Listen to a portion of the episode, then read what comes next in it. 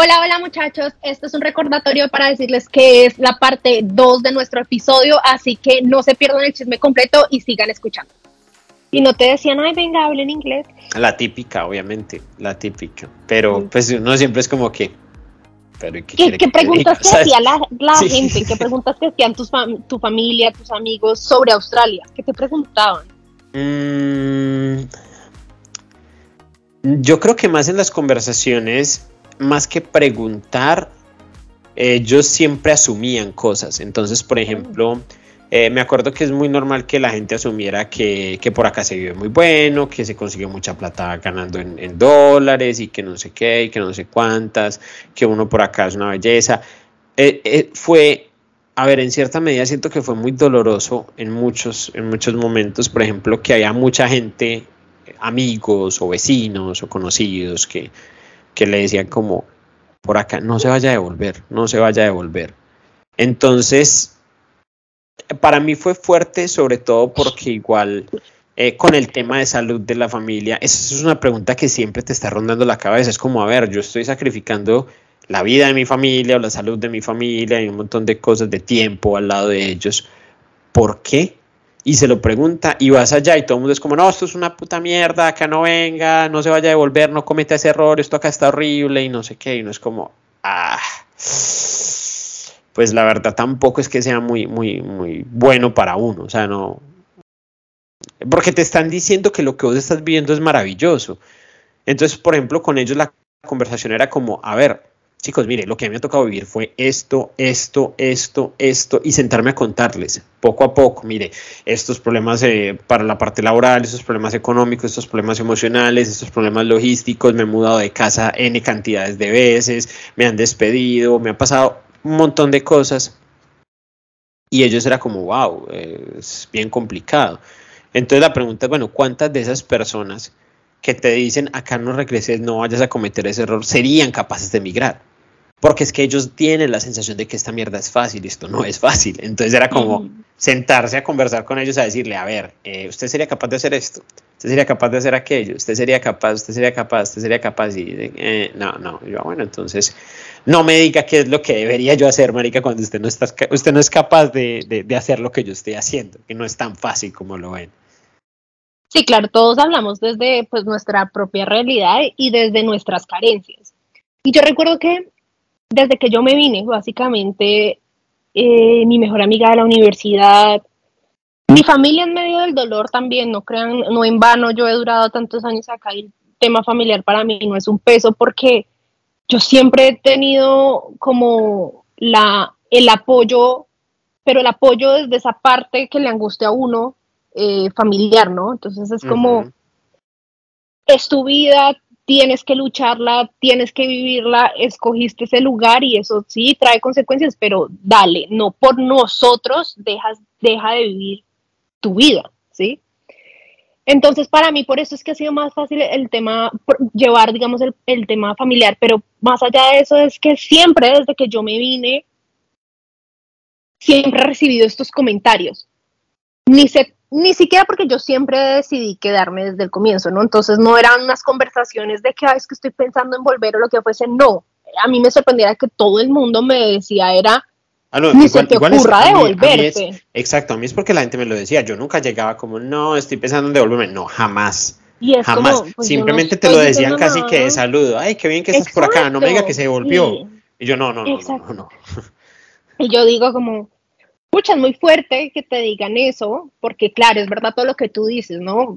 Ellos lo perciben de pronto de lo que ven de uno y cómo lo está pasando acá y cómo está viviendo acá y a pesar de que uno sea muy vulnerable y quiera compartir las dos caras de esto, sin embargo, así la gente desde su carencia está viendo que es una mejor opción a lo que ellos están viviendo en esos momentos. Mm. Pero el hecho de que ellos lo consideren mejor eh, no quiere decir que ellos estén dispuestos a vivirlo, porque no todos tenemos la valentía y las agallas de, de, hacerlo y de afrontarlo. O también hay que decir que somos unos privilegiados al estar acá, porque no cualquiera logra venir a Australia y eso también hay que decirlo y hay que ser muy sincero, que hay ciertas condiciones, eh, ciertos requisitos y demás que hacen que uno pueda estar acá o no.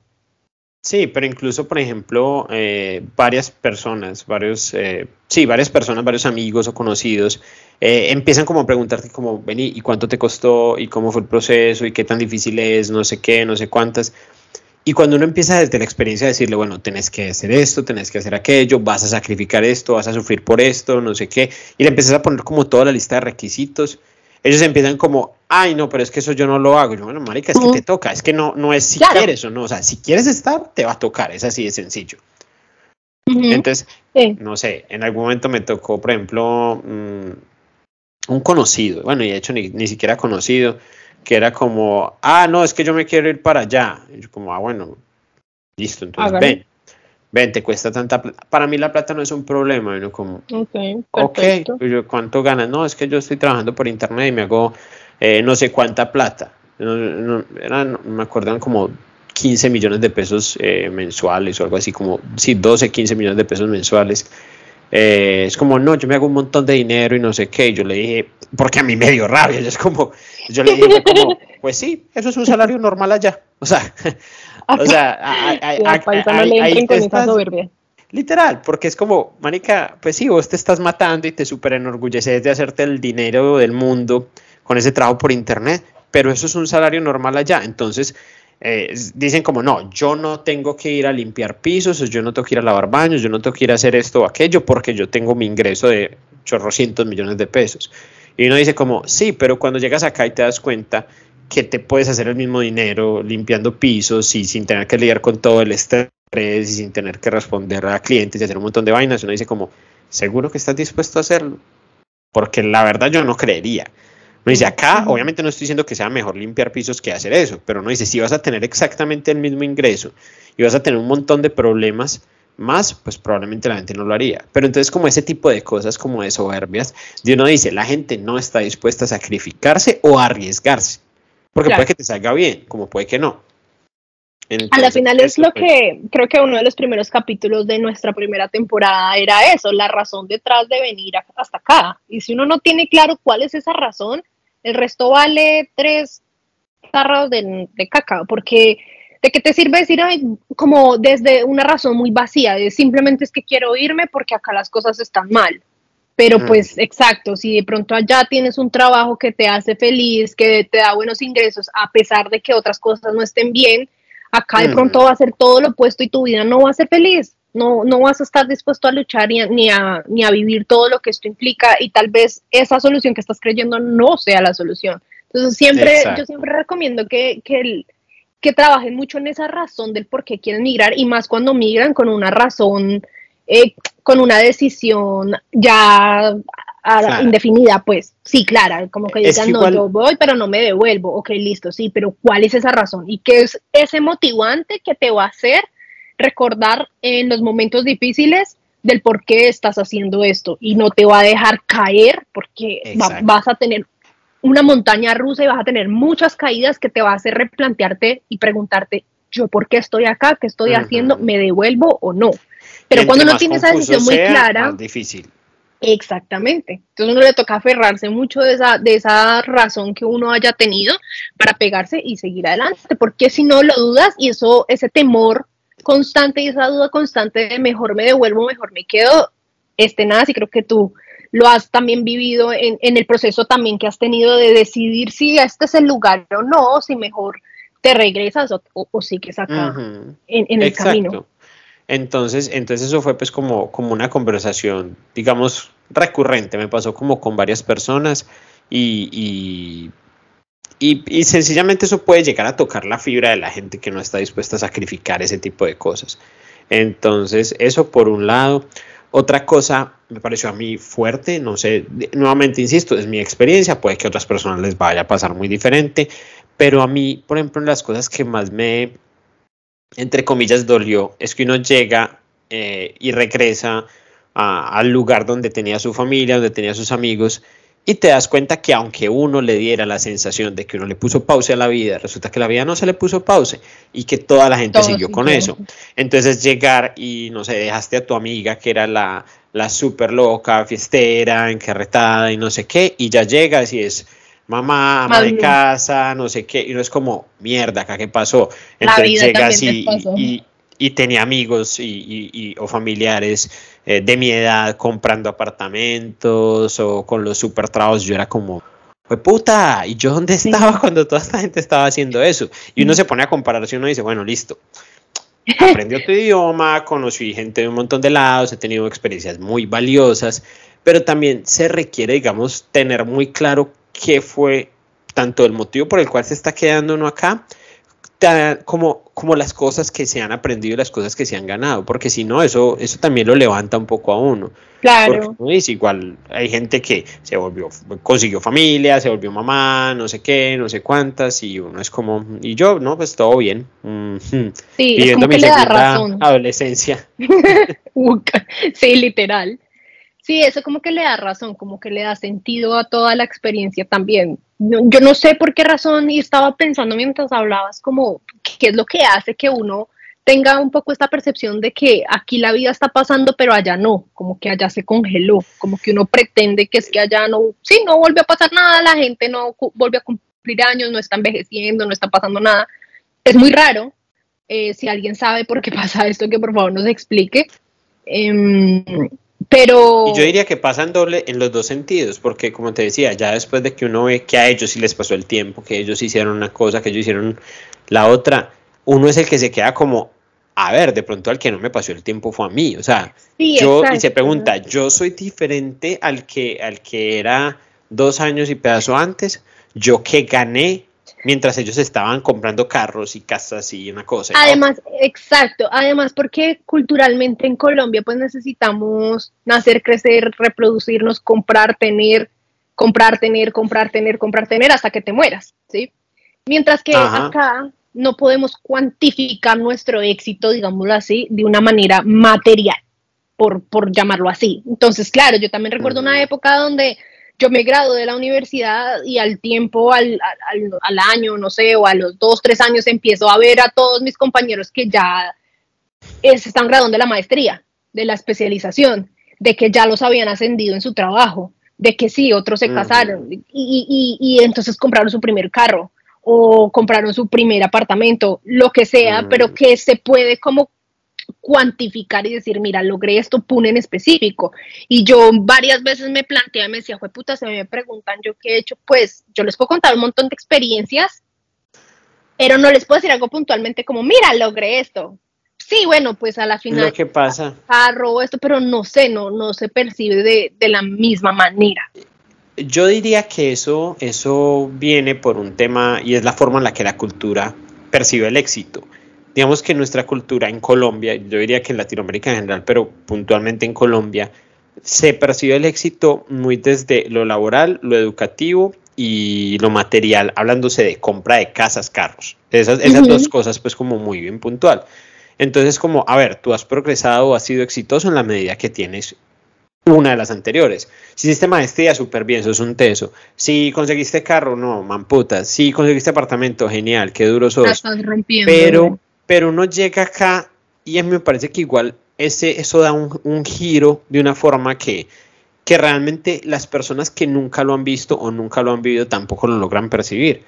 Porque es como, como bueno, ellos con, con pues tampoco, a ver, yo aclaro mis ideas, es como nosotros hemos vivido en, no sé, dos años y medio que he estado acá, más de lo que mucha gente va a vivir en toda Claro, sí, sí, sí. Entonces no se trata solamente de, bueno, ¿tú qué prefieres? ¿El carro o tus viajes, por ejemplo? No sé. ¿Tú qué prefieres? ¿Tú qué prefieres? ¿Tu el, ¿El carro en Colombia o tu viaje a Japón? No, mil veces mi viaje a Japón. Y es ahí donde uno aprende, y por eso era lo que, lo que, por eso decía lo que estaba diciendo, porque empiezas tú a darle valor a otro tipo de cosas y a darle valor a las experiencias y qué es lo que te llena a ti realmente. Si a ti te llena el carro, si a ti te llena tu casa, bien, felicitaciones porque tú mides el éxito de esa manera, es tu forma y está bien, es respetable. Exacto. Pero entendemos, habemos personas que entendemos que el éxito no lo queremos medir de esa manera, sino lo queremos medir de otra. Y para mí es cuando empiezo a tener validez todas mis experiencias, a decir, sabes, tal vez tú estás teniendo ese cartón de esa maestría, pero tal vez yo tengo amigos de todo, de diferentes tipos de países, he podido conocer diferentes culturas, eh, de vivir en diferentes ciudades, de aprender un nuevo idioma, que en, eso sí se cuantificaría y estaría viviendo más cosas que otra persona tal vez que simplemente se compró un carro o recibió un cartón, ¿sí? Y estoy disfrutando el proceso porque también es verdad que por tema de aparentar en, en Colombia se sufre, se sufre las cosas que se logran obtener. Y eso es cuando también uno se plantea qué es, qué es lo que quiere uno en su vida y que, que de disfrutar el proceso, de que no tengas que morir en, en, el intento, ¿sabes? Y por eso el tema de la residencia, que también en algún punto lo hablaremos y todo el cuento, es como yo siempre he dicho, sí, todos queremos la residencia, pero la residencia no tiene que llegar de manera dolorosa. No tienes ya el hecho de emigrar, ya el hecho de estar lejos de casa, de estar haciéndote un huequito en este país, es doloroso. No le metas una carga más fuerte, porque si es para ti, va a ser para ti en uno, dos, cinco, diez años. Disfruta el proceso y no dejes de vivir, porque hay gente que se encarna pues a la full a la residencia, pero dejan de vivir y después esos ciertos años de su vida van a estar como, ¿y yo qué hice en esos años? Todo por una residencia. Y que igual eso, como te digo, o sea, siento que en mayor o menor medida uno se va a preguntar eso, se va a hacer esa pregunta porque, porque estás viendo el progreso, estás viendo el progreso de los demás y uno dice como, a ver, yo me estanqué, ¿qué pasó aquí? Entonces, si no tienes claro qué es lo que vos has ganado en este tiempo, te va a dar muy duro. Sí. Te va a dar muy duro. Sí, hay que aprender a verlo con otros ojos. Y antes de que pasemos al regreso para empezar ya a englobar el, el, capítulo, otra de las cosas que me sorprendió mucho es que todo está ridículamente costoso, pero es absurdo. Es absurdo que uno dice, o sea, para mí, obviamente, yo no tuve, gracias a Dios, pues como problemas de dinero porque pues porque igual mis papás me, me, me ayudaron y porque yo llevaba algo de dinero de acá, no mucho, pero algo. Pero a ver, yo llegué allá y yo de entrada, o sea, yo en el tiempo que estuve en Colombia sin hacer mayor cosa, o sea, solamente gastando en gasolina, en unas que otras salidas a comer porque muchas de ellas me invitaron y cosas así por el estilo, pendejamente me gasté un millón y medio, pero haciendo nada, o sea, un millón y medio haciendo nada. Ah, no, es más, me gasté dos millones de pesos haciendo nada todo era costoso. Yo no podía darme el lujo de decir, bueno, voy a ir a comerme cualquier cosa, cualquier porción de arroz chino si no tenía mínimo 15 mil pesos en el bolsillo. Y uno dice, pero es que es lo más mínimo. Si usted se iba y se quería sentar en un restaurante de comida eh, a comerse una buena carne, no sé qué, no podía ir con menos de 70 mil pesos porque, porque normal cualquier plato iba a ser 45 mil más una limonada 60 y pala y ya. O sea, todo era súper costoso. Pero bueno. Eh, y, sí, esa parte me, me, me, perdón, te interrumpo ahí, pero esa parte a mí me ha tenido aterrada y no es solo ahorita después de la pandemia, desde antes de la pandemia ya estaba pasando porque, no sé, hablaba con mis papás de, comparando como, por ejemplo, cuánto vale la leche de almendras, ¿no? Y mi mamá que no, yo quiero tomar leche de almendras, pero acá es muy cara, o sea, yo no puedo comprarla. Y yo, pero, sí, pero, pero, pero, ahí hago la aclaración. Lo que pasa es que hay, que son, hay productos como en el caso de la leche de almendras, que es que por X o Y motivos no han entrado a nuestra cultura, entonces son costosos. O sea, ese, producto es costoso en su naturaleza, pero igual, pero igual comparas, no sé, leche de vaca, y la leche de vaca es vehiculamente cara.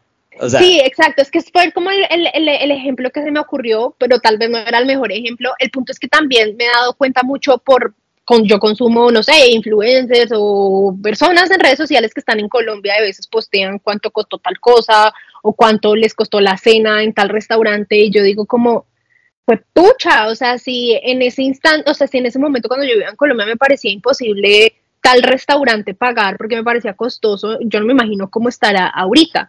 Entonces, o comparando la canasta familiar, que es lo básico, ¿sabes? Es como la alimentación. Ah, yo he tenido desparches de meterme como a las páginas de, los supermercados y comparar los precios de allá y acá. Y es como yo digo, la gente dice que acá es muy caro vivir y yo digo, pero pues es que Mercar es más está siendo casi igual o peor de caro en Colombia que acá. Hay muchas cosas que sí, hay muchas cosas que son muy parecidas. Igual es muy, es muy gracioso porque, no sé, mm, me sentí tacaño en muchas medidas. O sea, uno, por más que yo gane en dólares ya, igual a mi regreso es como que yo decía, yo no hay forma de que yo le meta, eh, no sé, 150 mil pesos a esta cosa. Lo, que sea X, a un pantalón, a lo que fuera. Yo es como, no le voy a meter tanto dinero a esto. Y si uno lo, lo, pues lo traduce a dólares, era nada. Pero yo es como, no, no, no, no, mía, el colombiano que en mí no se ha perdido. En dólares tampoco no, te pero incluso cosas que me daban. Incluso cosas que no, me pero no porque no los quieras pagar. Es como que tú dices, como que así tenga estos dólares y sea, entre comillas, más barato pagarlo en dólares, es como no lo valen, como que no, no lo justifican, tal vez no es que no lo valgan, no lo justifican. Y a mí me pasa mucho porque sí, una de las cosas que yo admiro y, y me gusta mucho en Colombia es la, la, ropa, alguna ropa, o la manera en la que diseñan la ropa en Colombia. Entonces yo tengo ciertas marcas que yo siempre he dicho, ay, me gustaría comprar una prenda de esta marca, de esta otra marca, como prendas, sí, prendas y marcas muy puntuales, pero a veces yo digo, o sea, prendas, estamos hablando que son 300 mil pesos, 400 mil pesos, que es como, marica, ni acá, ni acá soy capaz de gastarme 200 dólares en, en una prenda. Entonces, es como, yo me pregunto cada vez que veo los precios de algo que me gustaría comprar allá, y yo digo es, la gente, ¿cómo hace para tener plata para comprarse las vainas allá? Porque es absurdamente costoso. Claro. Costoso. Sí, total. Mucha, bueno, y entonces, como... Pero bueno. Ya, ya como para ir cerrando todo lo que fue tu experiencia en Colombia, que, que fueron pues seis semanas y fue, aunque no hiciste muchas actividades, igual viviste y disfrutaste tu familia, tu ciudad, tu gente, la comida también. Y, y, llega el momento de devolverse. Eh, espera, mm. pasó, dudaste un poco o mucho el tema de, la estadía en Australia, yo sé que tenías que devolverte, creo que esa parte no era muy negociable, pero estar, estando allá te replanteaste decir, uy, ¿será que sí me quedo en Australia o más bien me devuelvo para Colombia? ¿O no viviste ese proceso ahí? A ver, es que yo digo, a ver, yo diría que es complicado, porque el objetivo mío es residencia. ¿Cierto? El objetivo mío al ser residencia, eh, digamos que yo no cuestioné la decisión en sí misma. Pues como decir, es lo que quiero, no, yo sé que lo quiero, eso lo tengo claro. Pero por momentos sí me llegaba a preguntar como, a ver, siento que tengo la energía suficiente para lograrlo. ¿Sí me entendés? Entonces no era, no era como, ay no, ya no quiero residencia, ya me, arrepentí y, quiero mi familia y me importa un culo Australia. No, nunca fue eso. Pero sí era como que, como que recordé que era lo que era vivir allá, tener a mi familia, ver como todo eso. Y uno se pregunta como, hey, marica, las cosas no se han dado. Apenas estoy en un proceso y no sé cuánto me falta. Y yo sí me preguntaba como, a ver, ¿tengo, ¿tengo la resistencia para poder sacar el proyecto adelante?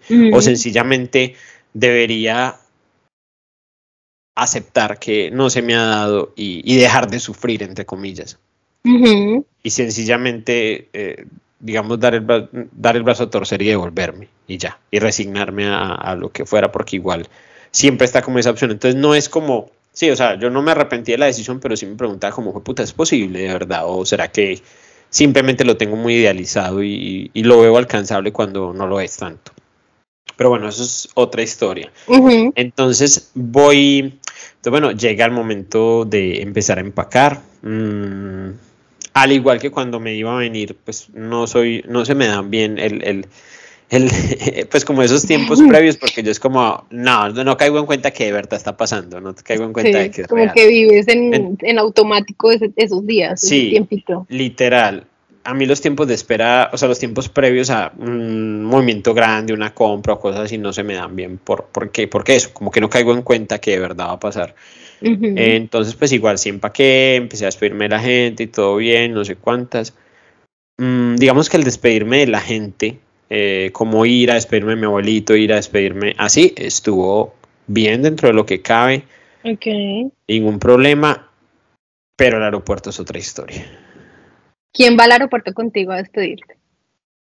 Eh, van los mismos que me recibieron, básicamente. Eh, los mismos que me recibieron. Mm, no, mi tía no puede ir. Pero a mi abuelita, mi mamá, mi papá y mi perro. Y gran suspiro para eso.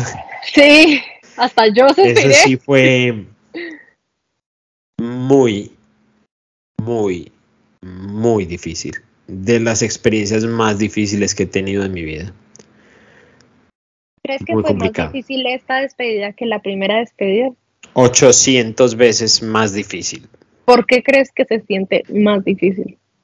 Yo siento que la diferencia radica puntualmente en dos cosas. La primera, que es que cuando yo me vine, a, pues cuando me vine para Australia la primera, vez, apenas eh, venía por seis meses. Entonces, digamos que la mentalidad que tenía era muy diferente. Entonces, como que no estaba preparado para algo tan, tan, tan, tan grande. Y mientras que en este caso ya sabes que, la decisión no es venirte por seis meses. Sí, claro. Entonces, por eso, o sea, para que, para que se dimensione un poco lo que son seis meses y cómo se sienten seis meses cuando ya vivir en Australia es la cotidianidad, es que yo me fui para Australia hace cuatro meses, eh, para Colombia hace cuatro meses, perdón. Entonces, imagínate lo rápido que se va el tiempo. Entonces, ese es el primero. El primero es, se tiene conciencia de que es una decisión de mayor tiempo y que uno no sabe cuándo es la próxima que los va a volver a ver. Que uno dice, Dios quiere y sea un año y no sea más, pero uno nunca sabe. Entonces, entonces, bueno, ese es el primer motivo. Y el segundo motivo es que cuando uno está saliendo de Colombia por primera vez, llevas todas las ganas, la emoción, todo es novedad, te quieres comer el mundo, soñas con un montón de experiencias que te están esperando. Pero es que para mí Australia ya no es la novedad, para mí Australia ya es la cotidianidad. Para mí la novedad fue ir a Colombia. entonces, entonces se siente cuando has tenido unas vacaciones súper brutales y se te acabaron las vacaciones. Ay, sí, exacto y para mí eso fue, eso fue complicado, sobre todo porque, porque antes soñabas con lo que ibas a vivir acá, entonces soñabas con, no, voy a aprender el idioma, voy a conocer gente de todos lados, como no, yo ya sé el idioma y ya conozco la gente de todos lados, marica, o sea, eso ya no es lo que me va a motivar a mí a, a, despegarme de mi familia y a despegarme de mi cultura. Y ya, ya sabes a lo que vienes, ya lo que conoces, conoces. Ya, y sobre todo, ya sabes las cosas malas de lo que vienen. Entonces es como, pues puta, tuve fue un respiro, tuve fue un descanso temporal y, y se vienen cositas. no dirás más. Eh, Pucha, es que el punto es que este año ha sido muy revolucionario en oh. nuestras vidas es increíble, yo vivo aterrada porque inicialmente iba a ser como muy revolucionario para mí, viene eh, a los días, viene toda esta situación con Steven, también es un momento eh, Fer eh, también estar acá contándoles todo su... todo lo que también ha pasado. la historia todavía. no, no, no, pero lo que quería decir es como que han pasado tantas cosas y lo peor o mejor aún, no sé eso cómo lo vamos a interpretar todavía, es que van a seguir pasando cosas. Pero Es que ese es el punto, es que una de las cosas más complicadas de vivir en Australia, no sé si serán todo el mundo, pero al menos en Australia se siente así, es que no hay inestabilidad de ni mierda, o sea, no hay estabilidad. Uno siempre cuando está pasando por periodos de transición o por momentos complejos en la vida, al menos pues cuando me pasaba a mí en Colombia, uno era como, ok, me está pasando esto, pero, pero uno entiende o, o quiere pensar que hay un punto de inicio y un punto de final donde las cosas se van a estabilizar. Marica, acá nunca se estabilizan.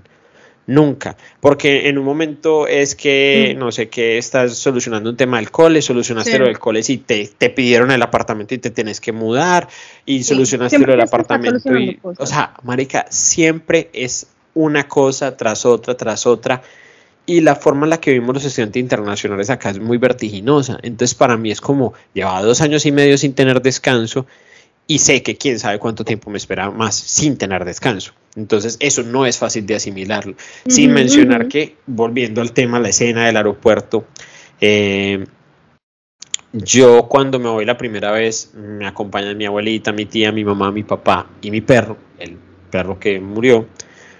Y, por ejemplo, llego yo, soluciono el tema de la maleta, paso la maleta pues como la, la que está pues como para bodega y me voy para donde mis papás y es como, ok, em, ya es momento de empezar a despedirse. Está pasando. Entonces, y ellos son como, eh, no te puedes quedar un poquitico más afuera. Entonces uno es como, bueno, ¿hasta qué horas me puedo quedar? No sé qué, no sé cuántas. Eh, como que hablamos, pero ya el ambiente está como, como raro, o sea, ya, ya uno Sí, como sabe qué va a incómodo, pasar. como que sí. Ajá, entonces, entonces bueno, se empieza a dar ya como ese ambiente medio, medio maluquito, no sé qué. Eh, la situación, digamos, médica de mi papá no se solucionó mientras yo estuve allá, se calmó mucho y se estabilizó mucho, gracias a Dios, porque si no, no me hubiera podido devolver con algo de tranquilidad Sí. pero, pero sigue sin solucionarse aún en la actualidad. Entonces, eh, igual no es fácil irte sabiendo que eso no se ha solucionado. Entonces, bueno, llego yo y me abrazo a mi perro, no sé por qué, y ya. Ahí sí, la chillada, marica. Ahí sí se me empiezan a mí a salir las lágrimas y yo lo cogía y lo abrazaba así como, como no lo quiero soltar. La última vez que yo me despedí de un perro no lo volví a ver, o sea, eh, me empiezo a despedir de mi abuelita, me empiezo a despedir de, de mi mamá, mi mamá ya estaba en el llanto, me abrazó a mi papá y también mi papá estaba en, en pleno llanto y me dio, yo, yo incluso te lo conté a vos en su momento Sí, cuando te iba a regresé. decir, se lo querías contar, sí. El comentario, sí, comentario puñalada de parte de mi papá. Sí, sí, sí. Porque nosotros nos habíamos visto, poco antes de que yo me viniera, nos habíamos visto la película de Buzz Lightyear. Entonces, pues no sé si, si... Bueno, voy a tratar de contarlo un poquito sin, sin, sin hacer mucho spoiler, spoiler sí. para la gente que no se la ha visto. Pero básicamente eh, eh, es un explorador espacial, está tratando de solucionar una cosa que tiene que alcanzar una velocidad súper alta y no sé qué. Y para probar si la nave espacial ya es capaz de alcanzar esa velocidad, él tiene que hacer una órbita a través, pues como de una estrella que hay cerca del planeta donde está. Pero esa órbita siempre le toma años. O sea, él se va y pasan, no sé, siete años, ocho años, nada más con que él salga del planeta y le dé Sí, una vuelta al sol y regrese. Así tipo in- Algo así. sí. Entonces finalmente pasa un montón de tiempo y pasa un montón de años y, y la gente, los amigos de vos mueren y hay un montón de generaciones y todo eso y él sigue ahí empecinado en tengo que alcanzar eso y tengo que alcanzar eso y tengo que alcanzar eso.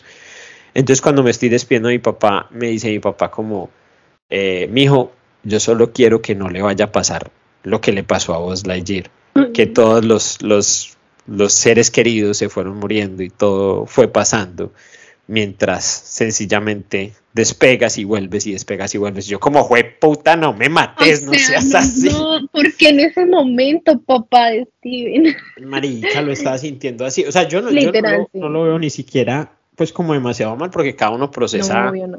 las cosas como como como Y porque bueno, obviamente no lo, no lo habrá dicho exacto, no lo habrá dicho de la manera para causar más dolor o para hacer el momento más difícil, sino, pero es un mensaje bien bonito también, ¿no? Y es algo con lo que de verdad uno tiene que concientizarse en todo este proceso y en el ir y venir, así cojas la dinámica de ir a Colombia o a tu país eh, constantemente, porque hay muchos que sí se ponen la meta y la logran, de decir mínimo voy una vez al año y lo hacen, pero van a tener que estar lidiando con esta Sí, situación del tiempo Pero lo que pasa es que igual dejar.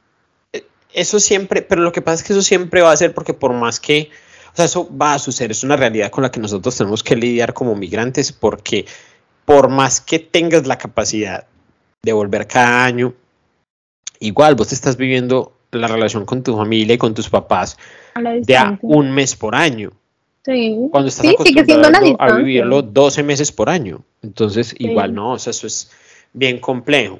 Entonces, bueno, fue el, el abrazo de mi papá, eso ya sí me puso pues como a chillar súper mal. eh, me entro. eh, mi, mi perrito es súper escandaloso y me cogió un amor que no se alcanzan a imaginar en ese tiempo que estuve ahí con él. Y él, él es muy escandaloso y cuando deja de ver a mi mamá, especialmente a mi mamá o a mí, eh, empezaba a chillar. Entonces entro yo a seguridad, ya me despido de ellos y yo lo escuchaba en el fondo eh, haciendo Claro, el escándalo porque yo me había ido. Entonces, no, eso fue la chilla. Yo solo me acuerdo que yo pasé seguridad, en el horizonte me alcancé a despedir de ellos por última vez y entré, ya, pasé, pasé a la sala de espera. Yo me senté a chillar. Yo era ahí adentro y lloré, Llore y lloré, y lloré en esa sala de espera marica, así como, yo era como me tengo que calmar, me tengo que calmar. Y, y por ejemplo, ahorita me decías la pregunta de si en algún momento me arrepentí o, o llegué a considerar la decisión de, de, de venirme para Australia. Yo en ese momento no sé cómo hubiera actuado, qué hubiera hecho si no hubiera tenido acá mi novia. Porque, Ujú. porque yo creo que, o sea, más que en, en- en replantearme la decisión de si quería o no estar en Australia, sí me hizo preguntarme si, bueno, puta, soy capaz de irme otra vez. O sea, literalmente de tomar ese avión. Me dice, o si hago la escena así de película romántica, digo, no, yo no me voy y simplemente salgo y ya, y Me pierdo quedo y tiquete ya. y no sé qué. Porque de verdad que así fuera por un- una milésima de segundo, pero sí se me pasó por la mente como de, Ok, "Puta, y si no me voy, y si no me voy, pero, pero bueno, no, ya. Y además que es muy duro, marica, porque igual es despedirse y saber que no lo vas a volver a ver en un montón de Eh, tiempo, pero todavía los tenés a un tiempo. muro de distancia. Ay, sí, no, horrible. Y no puedes, Sí. o sea, son puta como dos horas, una hora y media que te quedan por delante, sabiendo que están al otro lado de un muro y que no puedes sí, convivir con en eso estaba pensando mientras contaba la historia, o sea, como, qué rabia, porque uno tiene que entrar simplemente a seguir esperando adentro, sabiendo que están afuera y poder al menos disfrutar la última hora con ellos, ¿no? Ujú. Entonces, Escucha, muy fuerte. eso fue muy, muy doloroso, pero bueno, entonces tomo el avión, finalmente, mm, ya me tranquilizo, tomo el avión, el, el avión va de, de Medellín a Panamá, de Panamá a Texas, Texas a Los Ángeles y Los Ángeles a Sydney.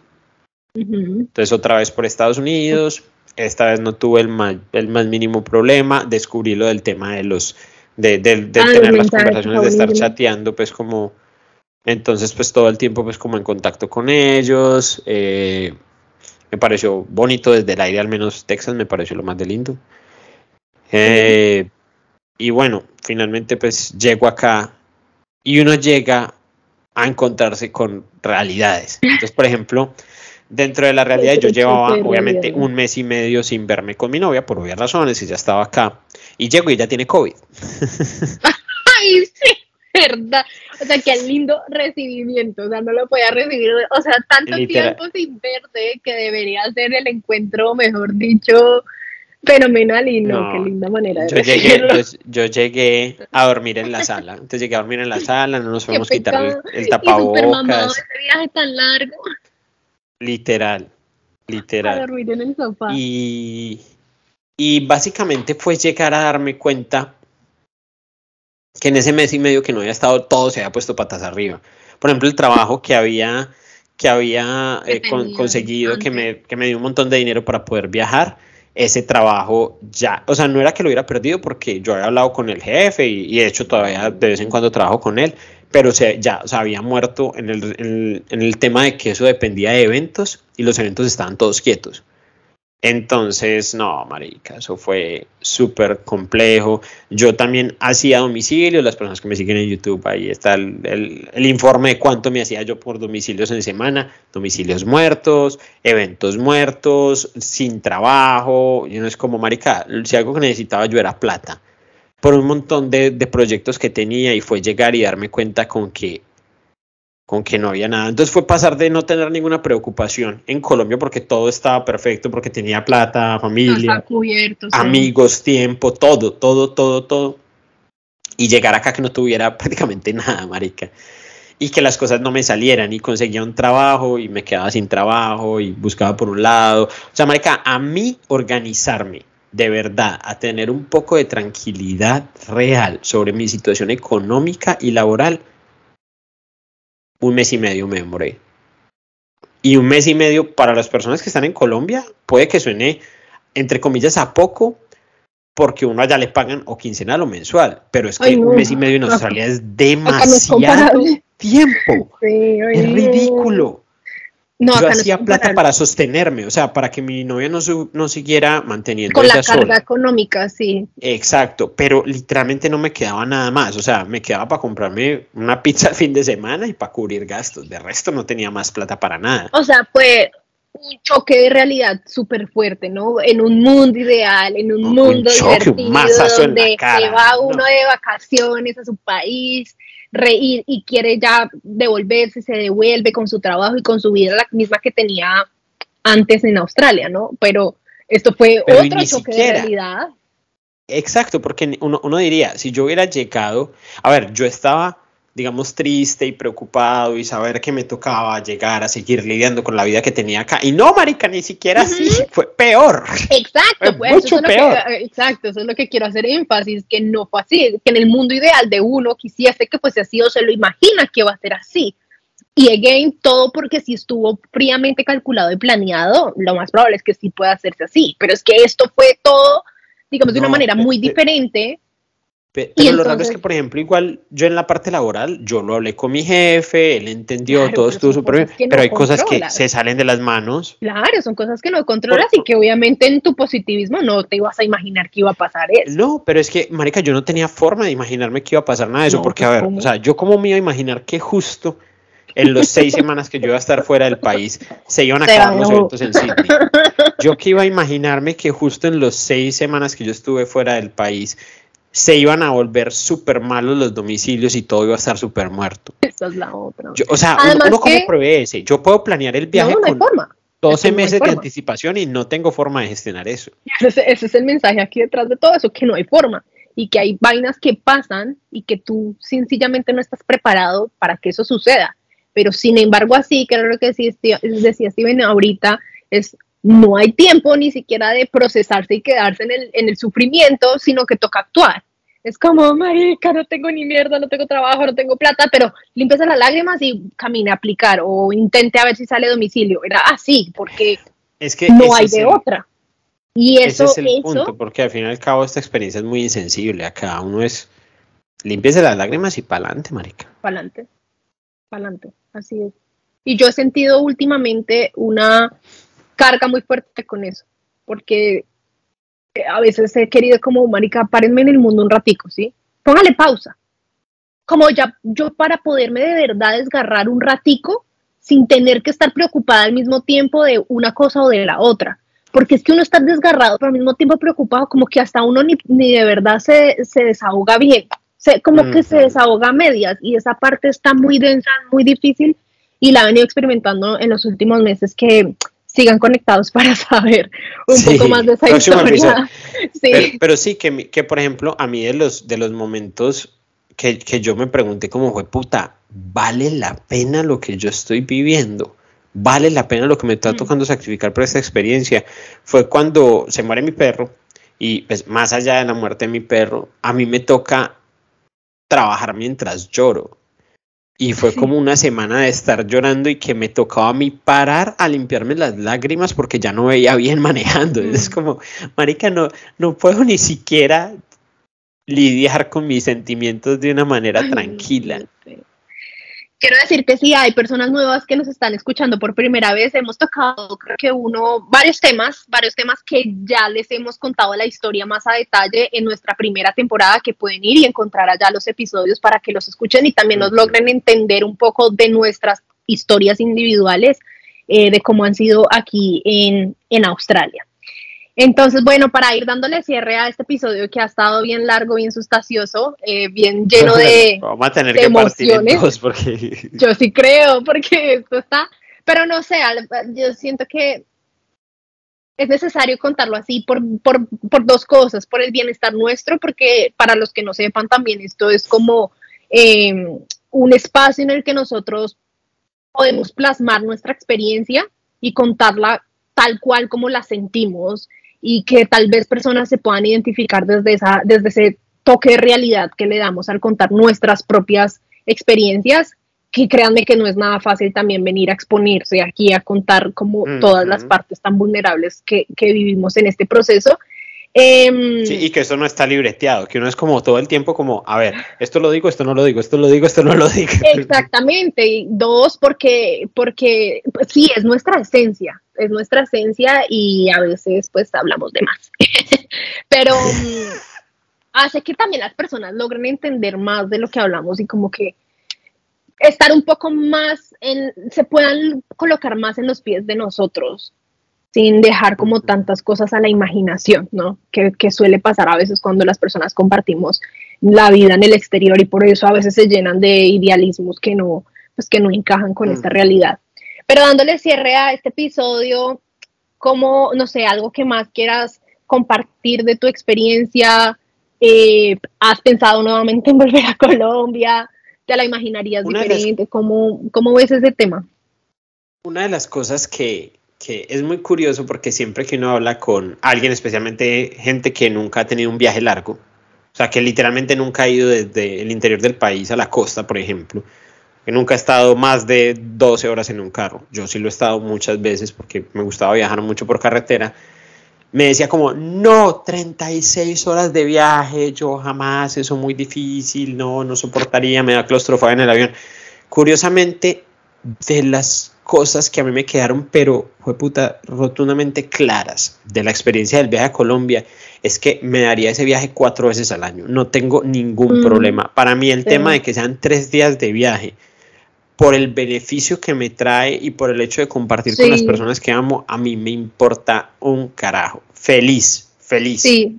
Yo ya, ya estaba, es como, no, y me llevo esto y me llevo aquello y aprovecho claro, se prepara A mí también yo, me, me, me, gusta que lo digas porque si yo también escucho mucho ese comentario y la gente se queja, entre comillas, de la distancia, pero pues, no sé, a mí me gusta viajar, a mí me gusta estar en los aviones y yo soy larga y sufro en las sillas y de verdad la paso un poquito incómoda, pero al mismo tiempo me gusta la experiencia y si no se va preparado es algo manejable, o sea, como que la gente lo quiere ver, hacer ver que es tan tenaz y tan difícil y pues no va a mi parecer, pero obviamente hay gente que, no les gusta, sí, exactamente, pero no es tan trágico, yo creo que el tema del, es más el tiempo que pesa es en cuanto de pronto una urgencia o algo así, que uno quisiera poder ah, estar más rápido, ahí sí te, te, entiendo como que digas, uy, no, eso es mucho tiempo, pero pues si a la final es lo que es, son treinta y pico de horas, cuarenta y pico de horas o veinte y pico por bien que te vaya, pues es lo que es. Y lo que dices tú, eso te va a traer un beneficio y si va a valer la pena, ¿por qué no?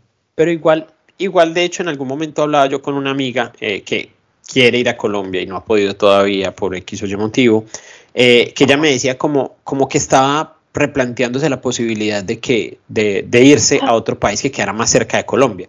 Entonces ya me un España, ya me un Canadá y todo eso. Yo le decía a ella, yo sabes que, yo, sabes que me parece que estás equivocada porque siento que el problema no es Australia.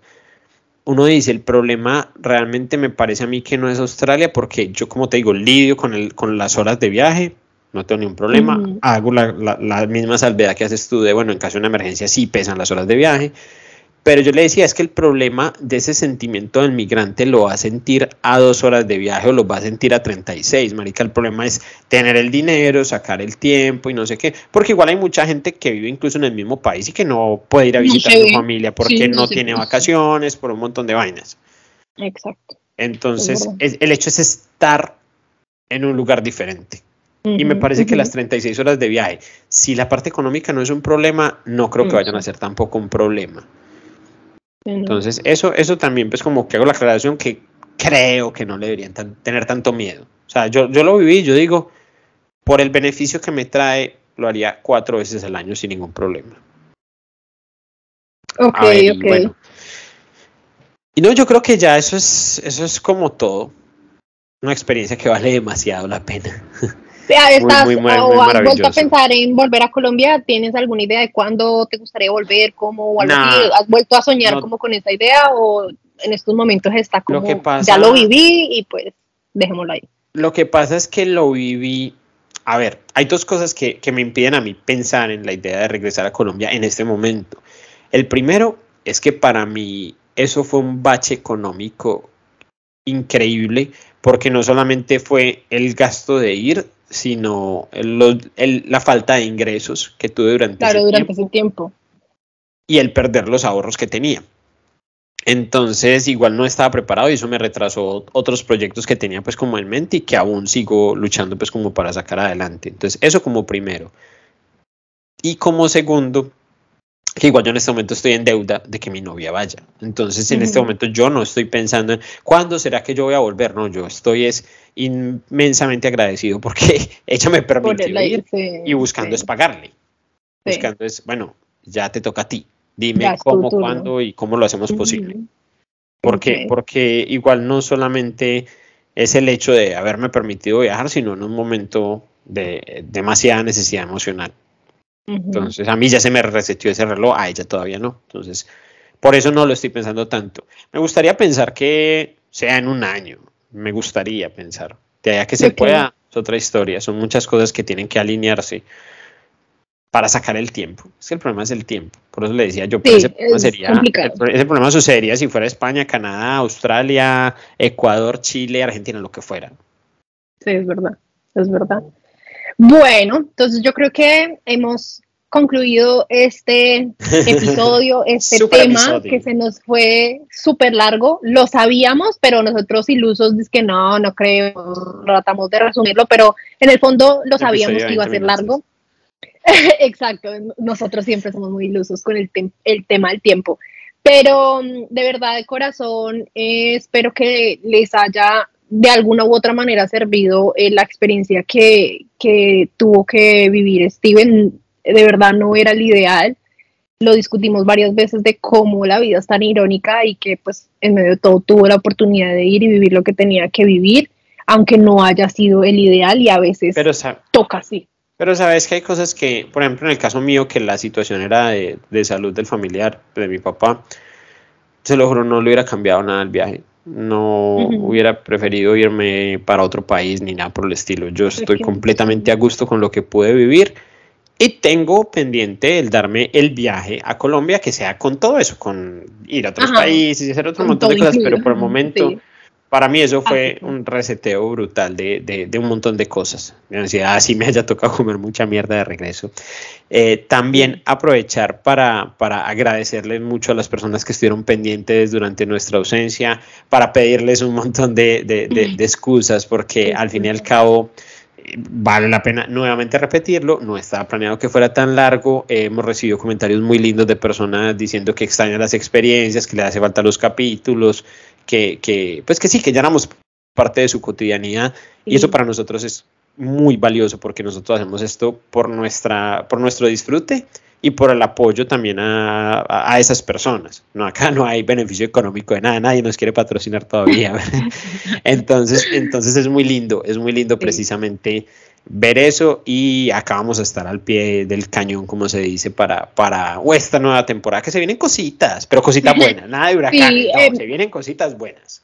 Quiero que sepan que siempre estuvieron en nuestros pensamientos, siempre cualquier decisión, cualquier suceso que iba ocurriendo en nuestras vidas, lo primero que pensábamos en común era el podcast y en cómo podíamos hacerlo sostenible si decidíamos una vez arrancar de nuevo con la, con la segunda temporada.